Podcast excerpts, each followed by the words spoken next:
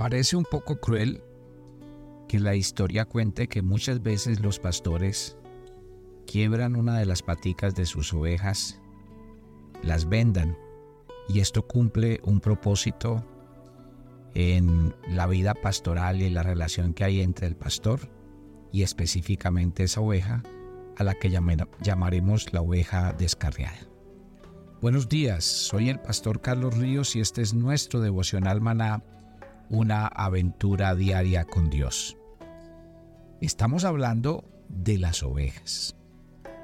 Ayer hablamos de la oveja débil y de la oveja enferma.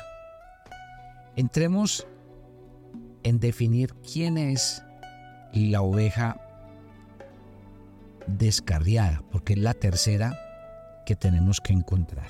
Mire, verá que ahí dice, yo buscaría la perdida y haré volver al redil la descarriada. Vendaré la perniquebrada y fortaleceré la débil. Ya sabemos que la oveja perdida es la rebelde. A esta oveja el Señor la buscará y es lo que ha hecho con todos nosotros.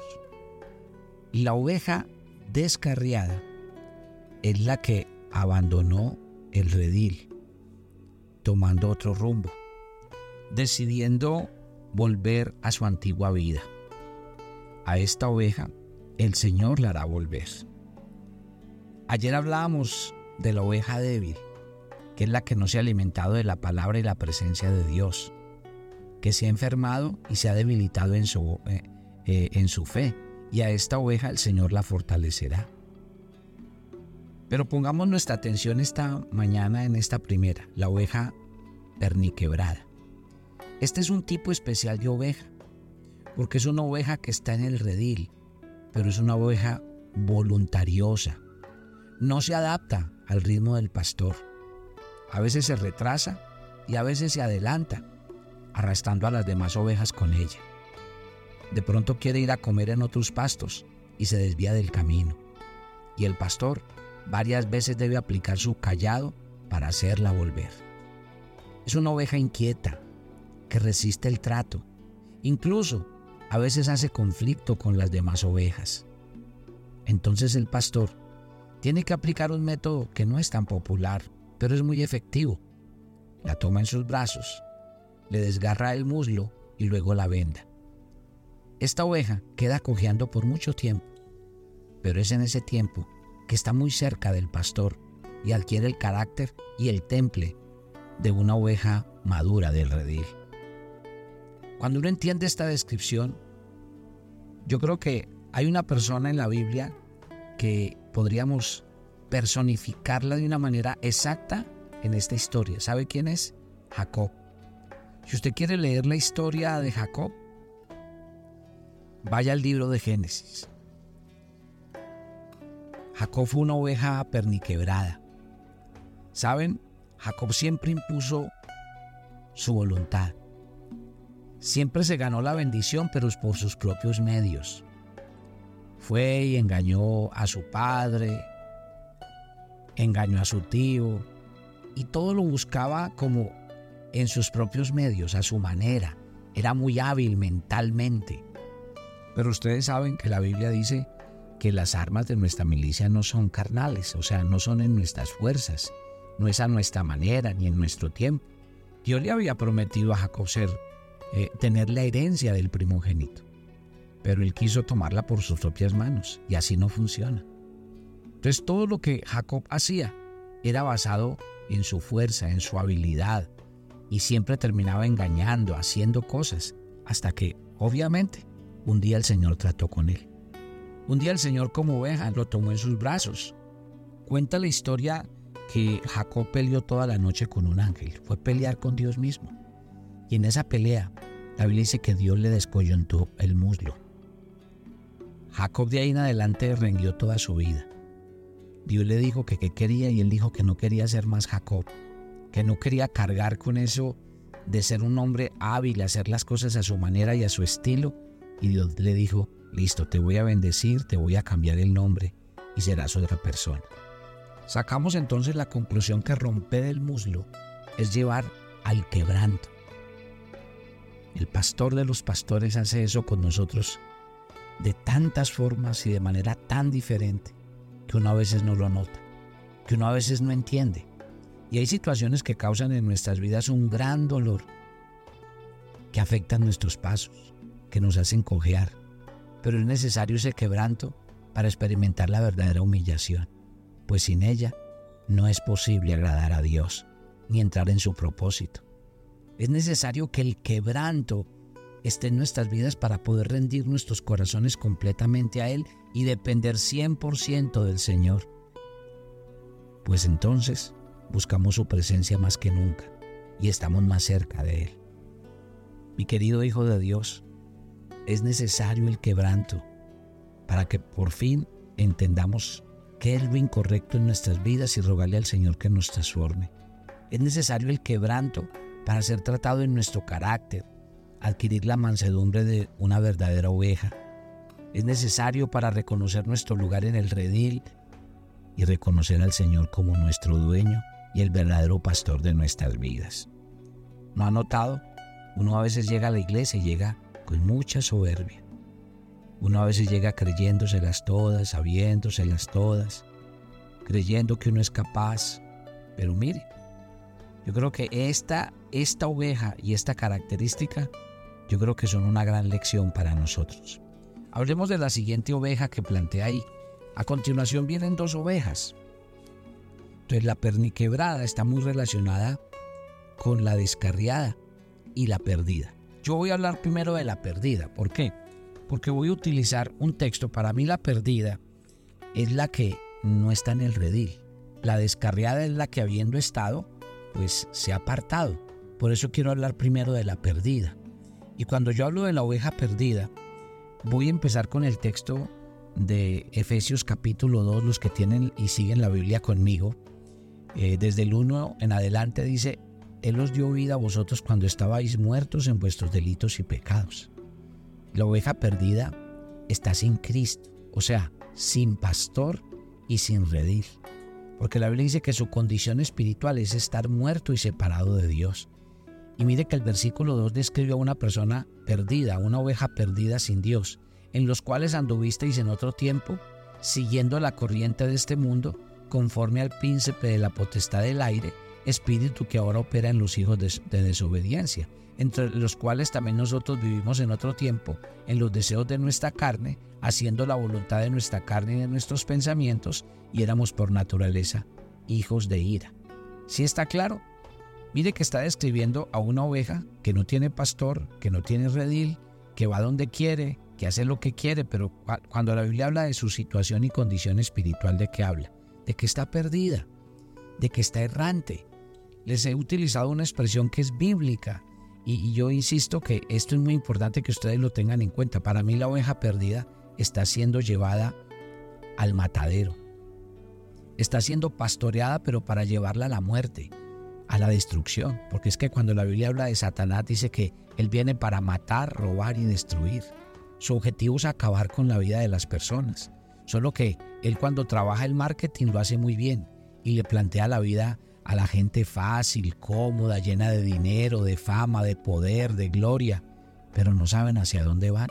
Por eso la Biblia dice hay caminos que al hombre le parecen derechos, pero su fin es camino de muerte. ¿Está claro? ¿Qué tengo que decirle a una oveja perdida? Que necesitas un pastor, que necesitas un redil y un rebaño con quien compartir. Que la única manera en que tu vida puede ser alcanzada, pastoreada, cuidada por el buen pastor es cuando lo reconoces a Él, vienes bajo su callado, bajo su vara y te dejas guiar y conducir por Él. Hay que rendir la vida al Señor, aquel que dio la vida por las ovejas, quiere que ahora nosotros le rindamos nuestro corazón y dejemos que Él haga su tratamiento en nuestras vidas. Muchas de las ovejas que hoy están perdidas están enfermas, tienen problemas de salud mental, tienen problemas físicos y emocionales, grandes problemas y crisis en cada área de su vida. Y yo sé que rindiendo su vida al Señor puede haber un cambio, una transformación. Así que ¿Cuál es la tarea de nosotros que estamos en el redil? ¿Cuál es la tarea de nosotros los que estamos cerca del pastor? Predicar el Evangelio para que aquellas ovejas que no son del redil vengan, predicar el Evangelio e ir donde las personas y ovejas que están perdidas a decirle, venga, hay un pastor que quiere pastorear y que quiere guiar su vida. La otra oveja es la oveja descarriada. Y cuando hablamos de la oveja descarriada, la asimilamos mucho con la oveja perniquebrada. ¿Por qué? Porque esta oveja en su rebeldía, en su manera de, de entender las cosas, pues no ha querido acercarse al pastor. Sabe que el pastor está ahí, sabe que el redil y el rebaño eh, están a su disposición, pero su actitud no ha sido una actitud de dejarse guiar. Su actitud tal vez eh, no ha sido una actitud de permanecer firme. Yo creo que a la oveja descarriada hay que aplicarle eh, todas las otras características, que ha sido una oveja mal alimentada y precisamente si un cristiano no se alimenta y se arraiga bien en la fe, el mundo lo va a volver a arrastrar. Uno va a volver a caer en, la antigua manera de vivir, de pensar y obviamente vamos a terminar eh, rindiéndonos a los placeres de este mundo. La oveja descarriada no quiere entender el señorío del pastor. Lastimosamente a veces es muy duro recibir el trato, eh, someterse, sujetarse o lo que hablamos ahora con la oveja perniquebrada. Dejar que Él quebrante esas áreas donde somos soberbios y altivos. Y tal vez por eso la oveja eh, descarriada está alejada.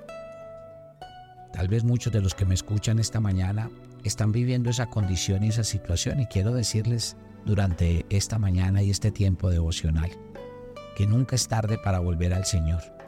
El hijo pródigo algún día tuvo que decir, en la casa de mi padre hay comida, hay trabajo, ¿yo qué hago comiendo eh, o peleando por la comida de los cerdos? Tengo que volver, tengo que decirle a mi padre que he pecado contra el cielo y contra él. Recuerdes en aquella imagen cuando el Señor da una relevancia especial y dice que Él dejó las 99 y se fue tras la, la que estaba precisamente perdida. Y esa es la actitud del Señor. El Señor quiere siempre ir a buscarnos, a decirnos, vuelve al redil, vuelve a la casa de tu Padre, reconcíliate con Dios, reconcíliate con, con su palabra. Ese buen pastor siempre quiere ofrecernos lo mejor. Entonces, mi querida familia, pongan mucha atención a esto de lo que estamos hablando. Cuando yo leo Ezequiel 34, que es el texto que me dice los tipos de ovejas que hay, Mire que el Señor da una gran promesa. En los versículos 12, 13, 14 y 15 dice que el Señor va a librar a las ovejas. ¿Y les va a librar de qué? De todo lo que están viviendo y de todo lo que están pasando. ¿Por qué no atendemos al llamado de Dios para nuestras vidas el día de hoy?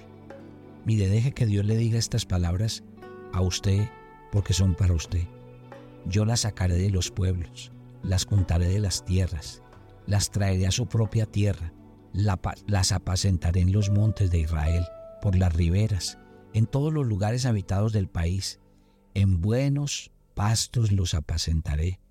En los altos montes de Israel estarán su aprisco. Allí dormirán en buen redil, y en pastos suculentos serán apacentadas sobre los montes de Israel. Yo apacentaré mis ovejas, yo les daré un aprisco, dice el Señor. Yo buscaré a la perdida, haré volver al redil la descarriada, vendaré la perniquebrada, fortaleceré la débil. Eso es lo que el Señor dice. No sé en qué condición está usted el día de hoy, pero mire lo que está diciendo la Biblia. Qué rico cuando aquí dice, eh, yo las voy a llevar eh, en un lugar alto. Dice, en buenos pastos los apacentaré y en altos montes de Israel haré su aprisco. Claro, los, los lugares altos eran los mejores, porque en los lugares altos se podía cuidar a las ovejas. En lugares altos eh, las bestias difícilmente llegaban a atacar a las ovejas. Estaba el mejor pasto. Y el Señor promete eso, darnos un lugar seguro, el, Señor promete y utiliza una expresión tan bella en este versículo 14 de Ezequiel 34. Dice, en pastos suculentos serán apacentadas sobre los montes de Israel. Allí apacentaré yo a mis ovejas. Insisto en el ejemplo del hijo pródigo. ¿Por qué tengo que estar peleando por la comida que se le da a los cerdos cuando en la casa de mi padre hay abundante comida para mí? Ese es el llamado del Señor. Es el llamado para eh, la oveja perniquebrada y descarriada. Es el, eh, para la oveja perdida y para la oveja que se ha apartado y ha dejado enfriar su corazón. La pregunta del día de hoy es, ¿qué clase de oveja somos? ¿Y cuál es nuestra actitud? Padre, yo te doy gracias por esta mañana. Y yo quiero hacer una oración especial por las ovejas que han estado descarriadas y perniquebradas durante mucho tiempo.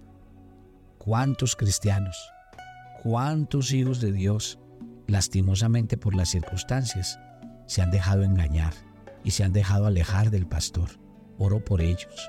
Te pido que produzcas un milagro en sus vidas.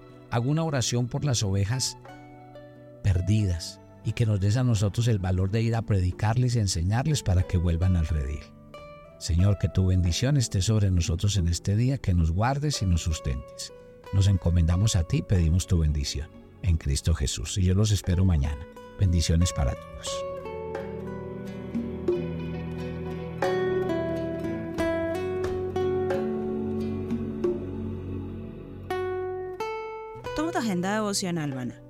Hoy es el día 212 en nuestra agenda y el pasaje sugerido para la lectura en tu devocional personal el día de hoy es Hebreos 6 del 13 al 20. Dios nos ha dado dos cosas. La promesa de bendecirnos si le obedecemos y el juramento de que nunca va a cambiar de parecer. Por tanto, aférrate a esta esperanza que es firme y confiable. Te invitamos ahora a que respondas las preguntas que encuentras en tu agenda que te llevarán a conocer cada vez más a Dios y crecer en tu vida espiritual. Y para confirmar tus respuestas, visita nuestra cuenta de Facebook Devocional Maná o nuestra página web devocionalmaná.com.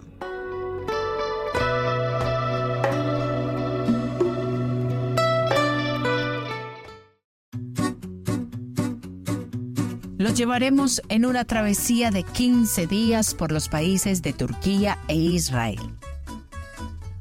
Visitaremos Estambul, Capadocia y nuestra amada Jerusalén. Estaremos en las regiones de la Galilea, el Mar Muerto y Jericó. Nuestros servicios, todo incluido, los mejores hoteles, las comidas servidas en abundantes buffets entradas a todos los lugares descritos en el programa, todos los impuestos y propinas. Pero por sobre todo, un grupo de peregrinos donde usted nunca se sentirá solo. Siempre contará con un equipo de personas para atenderle.